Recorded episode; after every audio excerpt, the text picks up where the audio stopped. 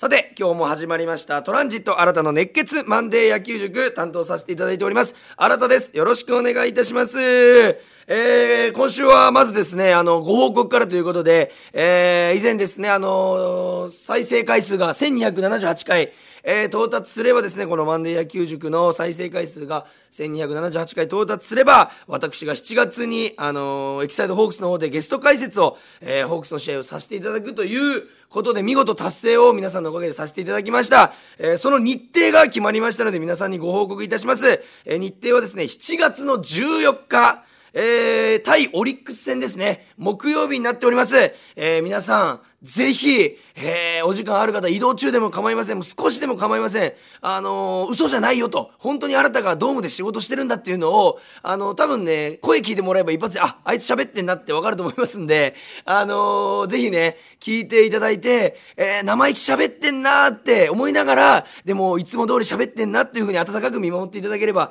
嬉しいです。えー、僕もですね、あのー、えー、とりあえずは一回限りの、えー、このお仕事でございますので、しっかり、まあ、爪痕と言いますか、えー、私が思う野球に対する気持ちと、えー、私が、えー、どういう野球の見方をしているのか、そして、あのー、まあ、ゲスト解説と言いますと、あの、例えば秋山浩二さんとか、えー、岸川さんとか、えー、もうほんのすごいあのベテランの方がやられてますけども、えー、本当にプロ目線で、えー、プロならではの目線で切り裂いていってらっしゃるんですけども、僕がちょっと意識したいのは、あのー、まあ、野球を知らない方、えー、とかにもちょっとね、砕きながら、えー、例えば女性であったり、野球を、えー、未経験の、えー、男性だったりとか、えー、そういう方々に、あ、野球ってそういう見方、そういう考え方もできるんだという、ちょっとね、あの、野球の良さが伝わればということでお届けしたいと思いますので、皆さんぜひ7月14日、木曜日、えー、私のゲスト解説聞いていただければと思います。よろしくお願いいたします。え、それに伴ってですね、あの、メールをいただいております。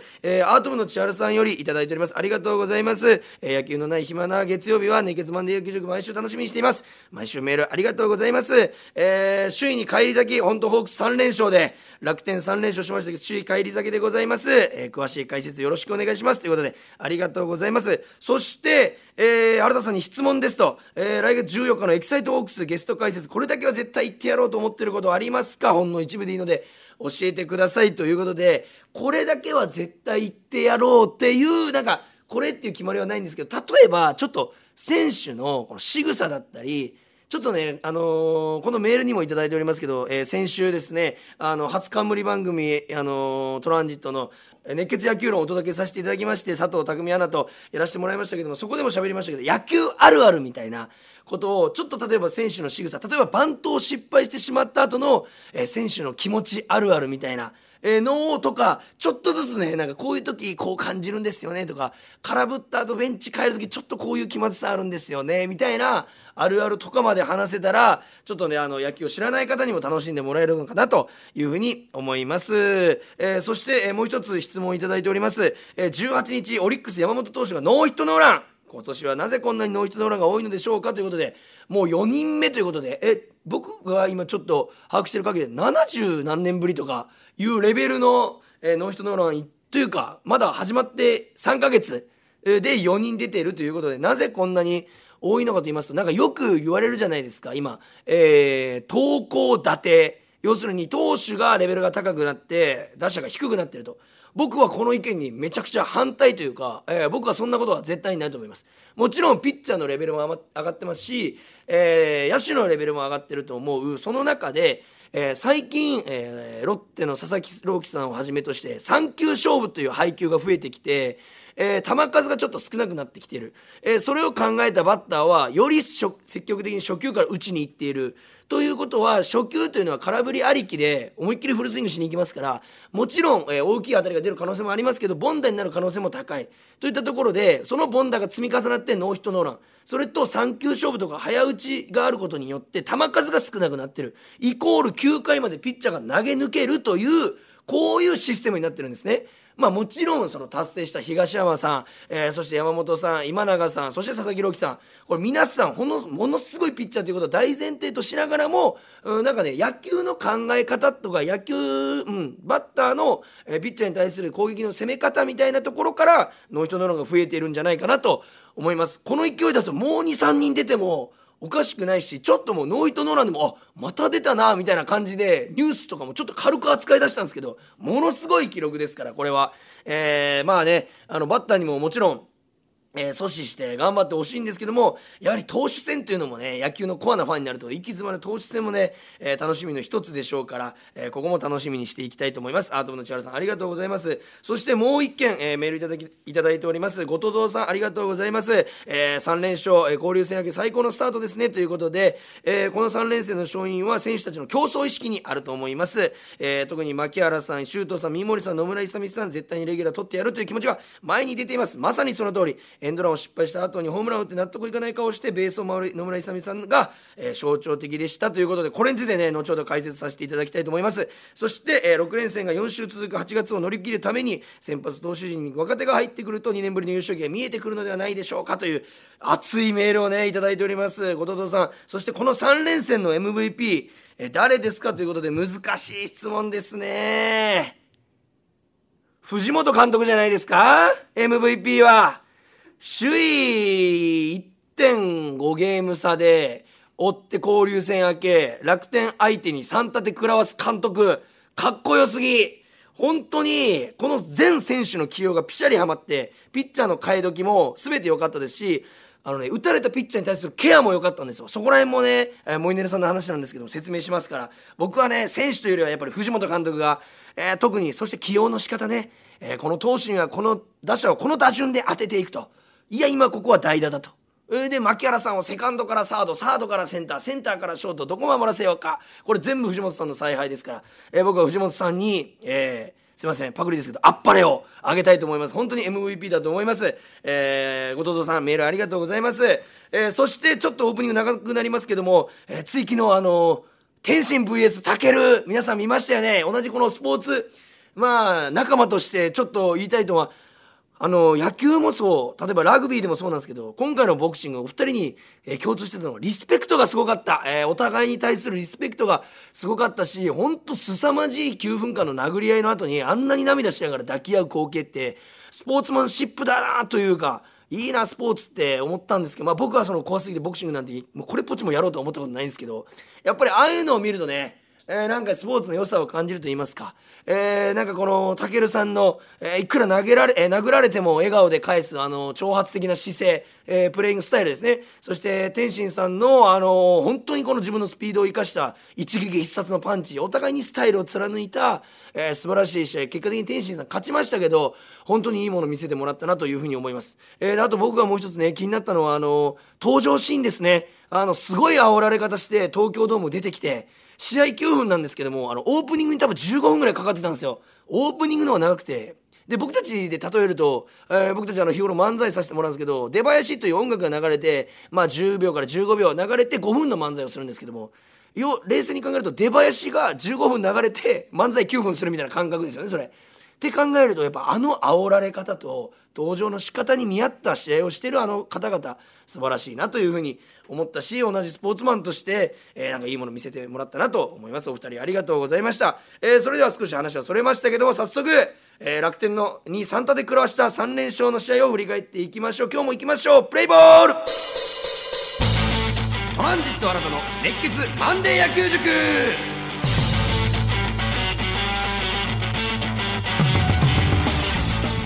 はいということで、えー、3連勝を振り返っていきたいと思います、えー、まずですね交流戦上げリーグ戦再開の VS 楽天戦のスタートですね。6月17日金曜日、えー、13安打放ちまして9対4ということで結果的に大勝しちゃうんですけどもえー、ちょっとね千賀さんが3回までに3失点ということで、まあ、結果的に6回100球を投げて8安打4失点。フォークがねなんか今年あまりなんかこの千賀さんの思うようにいってないというかその分カットボールとかストレートの勢いで打ち取れてはいるんですけどももっとこの千賀さんの絶頂の時はねフォークが、えー、気持ちいいぐらい思ったところに決まってた印象がある、えー、ちょっとあまり調子はよくなく見えました。そしてあの3番4番6番7番楽天の浅村島内辰巳茂木さんですね。この4人にちょっとね打ち込まれたというかタイミングを合わされててこの4人って共通してるのがあのー、くせ者なんですよ。嫌なバッターなんですよ。特に4番島内さん。これね、地味に一番楽天で嫌なバッターというか、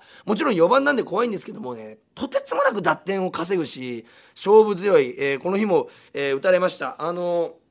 このバッターたちを、まあ、楽天が今ね、えー、2位にいるということは、えー、クライマックスも、えー、終盤も、え、当たる可能性があるので、ここら辺をね、あの、まあ、対策していって、あの、抑え込んでいくことが必要かなと。え、この4人をね、乗せるとね、ちょっとシーズン中、そしてポストシーズン怖いですので、え、気をつけていきたいなというところですが、えー、9対4、ホームラン5本、今年初ですね。大勝しました。えー、ギータさん1本、マキさん1本、え、グラシアルさん2本のアキラさんが1本。計5本飛び出したんですけどもちょっとその5本をね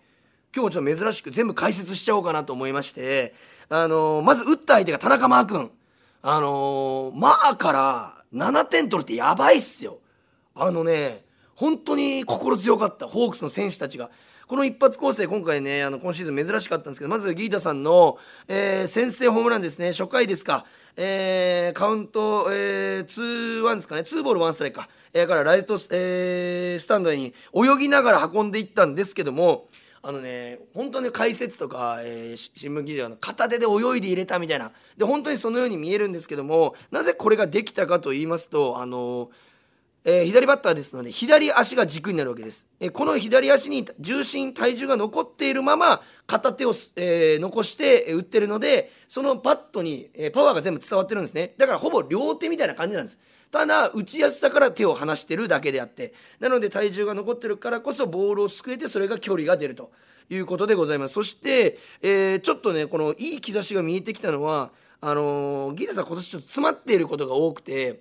か振り遅れ,、えー、振り遅れて空振りというシーンが多いんですけども、えー、これはね泳いでホームランというのはちょっとタイミングが前にいってる。僕はこの傾向で全然調整するためにはいいと思います。今シーズンは詰まりがちですのでタイミングを遅れるというよりは前で捉えて、えー、泳ぎながらバットに乗せていく、えー、ギータさんのパワーであれば乗せただけでスタンドまで行きますから、えー、非常にいい傾向のホームランだと思いましたさすがだと、えー、思います。そして牧原さんの逆転スリーラン。鳥肌立ちましたね。この宇宙間スタンドまで。あのー、あれじゃないですよ。あのえホームランテラスじゃなくてもうスタンドまでがっちり届く宇宙界の俺ほんとキューバの選手の打球見てるかのような運び方、えー、マー君の甘めのスライダーを捉えたんですけども1球で捉えるというのがこの今のね牧原さんのなんかその調子の良さを表してますしこれねまたすいません。あの例によって私新たがですねあの、えーまあ、ちょっと変態でもありますけどマニアックなあのスローモーションを見ながらお酒を飲むというのを今回もやらせていただきました、えー、そこで新た分かりました、えー、スローで見たんですけども、えー、牧原さん左打ちですのでなぜこのホームランが生まれたかと言いますと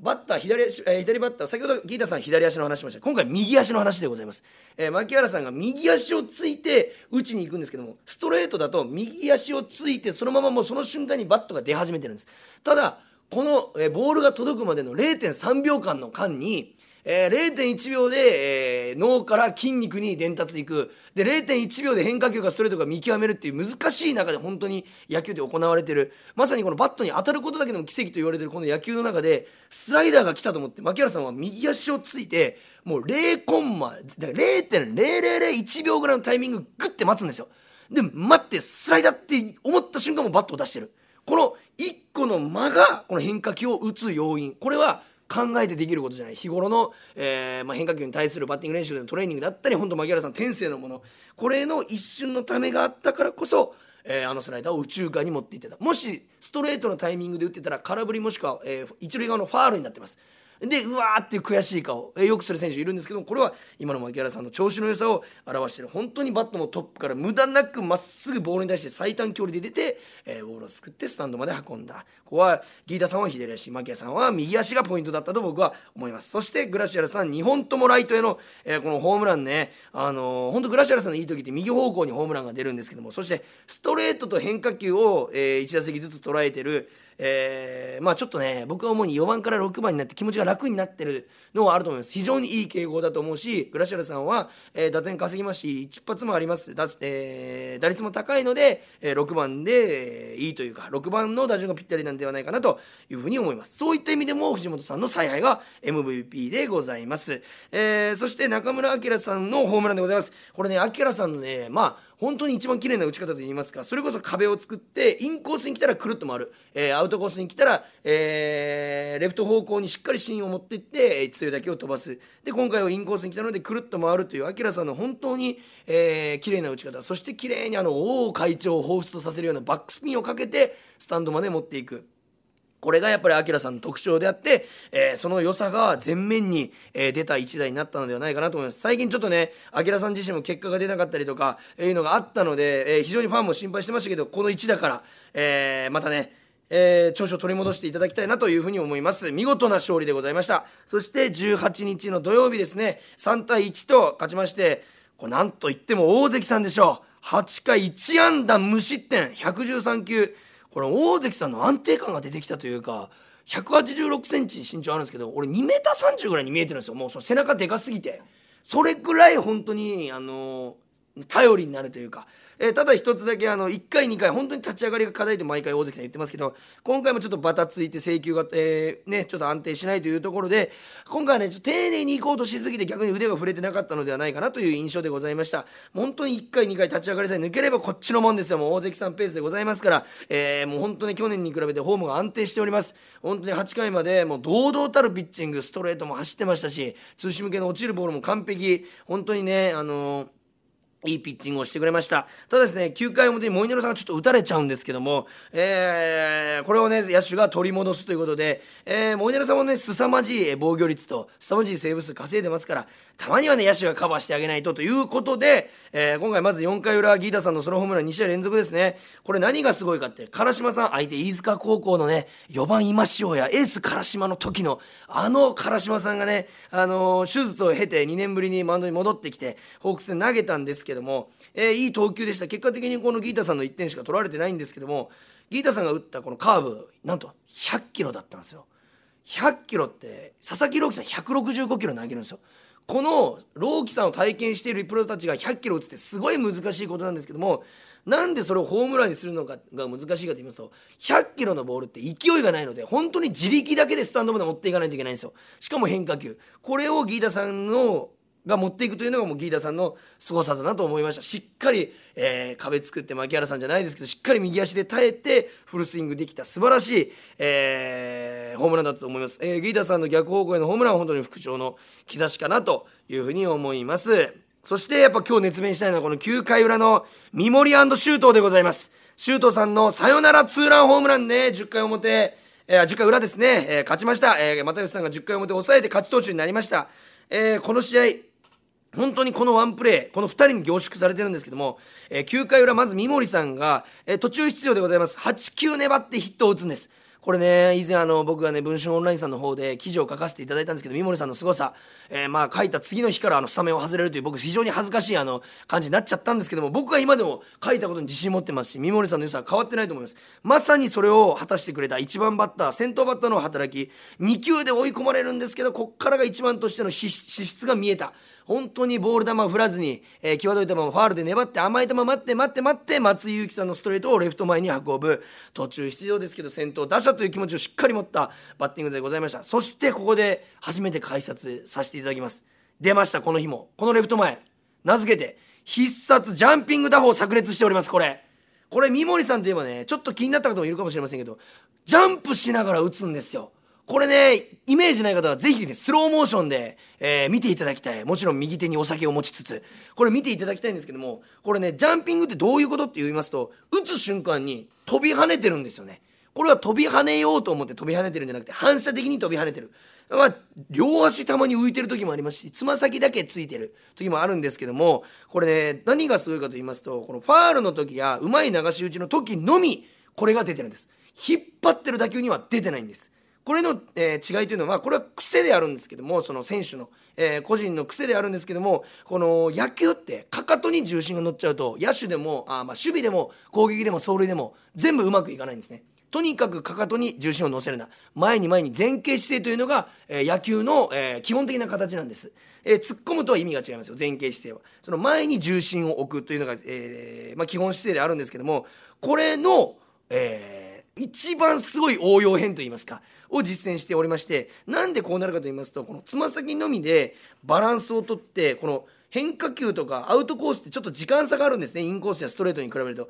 それの余った時間。ジャンピングでタイミングを取ってるんです。これ普通の選手はできません。本当に三森さんのななんていうんですかね。本当生まれ持った才能と言いますか。来た球に対してああタイミング合わないって思ったらちょっと浮いてるんですもん体が。で芯を持っていって合わせる。自然とジャンプしている。この打ち方、えー、まだね、あのー、全然あのスポーツナビとかのアプリとかで全然動画見れますんで、えー、見ていただきたい。あの本当にね、えゆっくり回していただきますとそのスローのシーンもね映ってますので見ていただきたい。ここ注目してよろしくお願いいたします。そして、え中村晃さんちょっとねバント失敗しちゃうんですけども周東さんのサヨナラホームラン。これ三森さんの力が正直3割4割あります。もちろんシュートさんが100%すごい。ただシュートプラス三森で140%の力が出てるということ。これなんでかと言いますと相手のピッチャー松井裕樹さんは中村明さんにバント失敗させたおかげで二塁にランナー行かせずにワンアウト一塁になったんですけども三森さんがもう走る姿勢をずっと見せてたんですよ。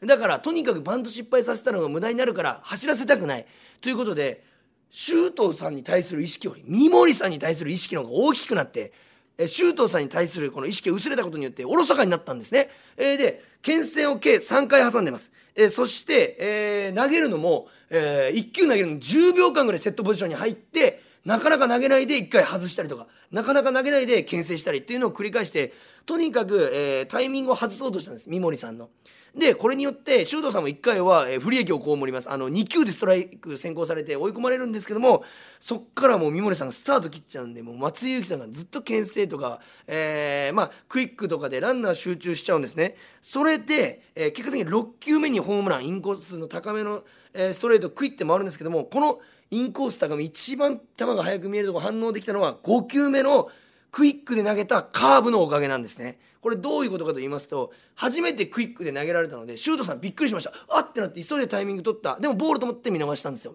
で手が出なかっただけかもしれない。でこれなんで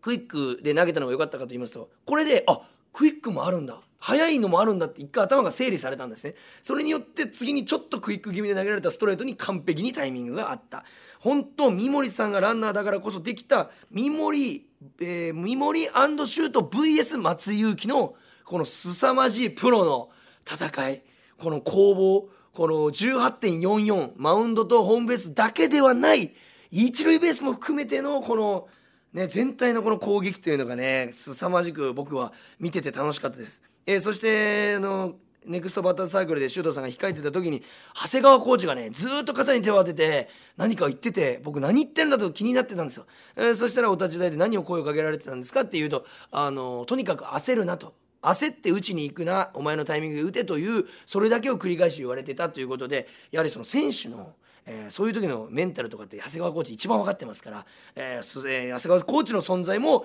えーまあ、あのシュートさんにサヨナラホームランを打たせた一つの要因じゃないかなというふうに思います。ぜひねこの、えー、シーンもう一回振り返っていただいて三森さんのジャンピング打法、えー、ぜひ見ていただきたいなというふうに思います、えー、そして6月19日ですね4対1と勝利しまして昨日ですね和田投手通算150勝おめでとうございます。いやーちょっと149勝からの足踏みがありましたけどこれは変な負け方をしていたわけではなくてまあ後に、えー、リリーフが打たれちゃったり、えー、野手が点を取ってなかったりということで防御率が1.51と本当に今年一番ホークスで安定しているんじゃないかというぐらいの和田さん。もう40歳オーバーですよ。そしてホークスの奪三振記録1757を塗り替えてえー、最多奪三振記録も作りました。これね、一つの試合で2メモリアルという、持ってるなという和田さんの投球でございました。えー、楽天の早川さんとはね、そう、えー、早稲田大学の、えー、先輩後輩でございまして、一緒にキャンプとか、自主トレかな？もう行って、本当に指定対決を制したんでございますけども、6回1安打1失点、71球6回1アウトまで、えー、その後に茂木さんにホームラン打たれるまでは、なんとパーフェクトピッチング。またパーフェクトが出るんじゃないか。そして僕たちね、あのー、トランジットとしてオフにトークショーをね、あの和田さんとやらせてもらった時に、えー、まだまだノーヒットノーランそして完全試合を達成するためにやってるんだと。そこを目指してピッチャーならやってるんだという言葉通りの本当に活躍を見せてくれてる。本当にとにかく文句なしの投球なんですけど何がすごいかってストレートです。本当にストレート。球速は140キロ台かもしれませんけどあのねキレ伸びが半端ない。マジでお願い打席に1回立ちたい。どんな球かを見てみたいのよ。打ち打てる打てないとかじゃなくてその和田剛が投げるストレートを打席で見てみたい。もちろん失礼なんでお酒は片手に持ってません。ちゃんとバットを構えて、えー、立ちますのでいつかね僕の夢ですね。和田さんのストレートをね、えー、バッターボックスで見るどんな球が来てる多分えー、打てると思って入るからこそ打てないんですよね。145キロという、えー、スピードガンの表示を見てるからこそ打てない。えー、その160キロに迫るようなキレと、え、伸びを出している和田さんのこの回転数というかスピンの効いたボールが非常に、えー、相手を翻弄している。だからこそ変化球が生きてくる。凄まじい。素晴らしい。投球でございましたし本当にファンとしてね嬉しかった。本当にそんな一勝でございました、えー、そしてホームランがねまた2本飛び出しまして野村勇さんとグラシアルさんでございます。ここねさっき後藤蔵さんからメールいただいてました、えー、野村勇さん初回にホームランをツーランホームランを打つんですけども三森さんがまず先頭出た後にあのエンドランのサインが出るんですね。エンドランというのはランナーを走ってバッターは絶対ゴロを転がしてフェアゾーンに行かないといけない。それでワンアウト二塁を作るもしくはワンアウト三塁を作るという作戦なんですけどもこれを2球連続ファールでちょっと失敗しちゃったんですね。それで僕的にはサインとしてエンドランもしくはゴロを打てというサインもあるんですね、えー、チームによっては。それが出てたんじゃないかな。しかも右方向にランナーを進める進塁打を打てという、えー、サインだったけど高めにチェンジアップが来てしまってフルスイングしたら左中間まで飛んじゃったっていうような表情だって本人はそのすごい悔しいというかそのかっていう悲しげというか不満足満足してないなんかあの顔してたんですけどもこれ何がすごいかってホームランって普通喜ぶでしょ。これを、まあ、悔しがれる野村勇さんのプロ精神といいますかチームプレーに徹しているところに僕は感銘を受けたというかだからホークスは強いんだなというふうに思いましたしその後ねこの選手たちからはこうなんかちょっとなんかいじられながらベンチでこう頭叩かれながらしてる。でちょっと照れ隠しをしてる。野村勇さんもすごい可愛かったし、なんかいろんなね感情が見えてすごい良かったなと思います、えー、だからこれはちょっと悔しい表情してたのはちょっとゴロ打てのサインだったのではないかなというふうに、え、思います。そしてグラシアルさんのホームラン。また逆方向。この3連戦で3本全てライト方向。あしかもこの打った球ボール球だったんです。高めの。えー、でファールかなってみんな思って球場全体も思った。アナウンサーも思った、えー、解説の人も思ったんですそしたら入っちゃったんですよね。あの切れずに。これなんでかというと右手の押し込みの強さなんですね。あの大体この切れる時って、えー、ボールに回転がかかってライトポールにこう切れていくような回転がかかっていくんですけど右手でしっかりと負けずに押し込んでいることによって、えー、そういう回転がかかってないので当たった角度でまっすぐ飛んでいく。これがこのグラシアルさんのこのホームランを生んだこの右手の強さ、まあ、秘訣じゃないかなと。いうふうに思います。本当にこの3連勝をきっかけに勢いに乗っていってほしいですしこの3連勝を首位相手に決めたホークスこれちょっと勢い半端ないんで京セラでも3連勝するんじゃないかなというふうに思います。あのー、京セラねこの相性いいイメージありますしえー、オリックスは、えー、去年やられてますんで叩いとかないといけないですし、えー、まあねこの後半戦とりあえずオールスターまで勢いに乗って首位をキープしていただきたいなというふうに思います。本当にこの3連戦あのファンとしては、えー、楽しく見れましたし野球の醍醐味が見えた、えー、そしてあの藤本監督の MVP これを含めてこの3連戦楽しんでいただけたんじゃないかなと思いますしこのラジオも楽しんでいただけたらというふうに思います、えー、そしてですねあの最後になりますけど、あの今日もメールをいただきました、えそんな感じでこれからも、えメール、え疑問へですねもう本当に素朴な、えもしくは野球に関係ない質問でも構いません、えメールをお待ちしております。アドレスはですね kor.rkbr.jp、えー、小文字で kor.rkbr.jp までお寄せください。メールの件名に野球塾と書いて送ってください、えー、またですね RKB ラジオのエキサイトホークスではホークス戦を今年も、えー、全試合放送しております、えー、そして冒頭でも言いましたけど7月14日木曜日、えー、オリックス戦で、えー、私がゲスト解説をさせていただくことが決定いたしました、えー、皆さんえーまあ、有給を取ってくださいとは言いません。7時なんで仕事終わりもしくは8時滑り込み9時滑り込みでも構いません、えー、あなたの、えー、解説をね、えー、ぜひ聞いていただければというふうに思いますし、えー、明日からのエキサイトホークスも、えー、しっかり聞いていただければというふうに思います。それでは今日も振り返っていきました。ありがとうございました、えー、来週もよろしくお願いします。ゲームセットここで Google ポッドキャストをご利用の方へお知らせです。Google ポッドキャストは2024年6月23日をもってサービスを終了します。引き続きこの番組をお楽しみいただくには、ラジコ、Apple Podcast、Spotify、Amazon Music、YouTube Music、いずれかのアプリをご利用ください。これからも RKB ラジオのポッドキャストをお楽しみください。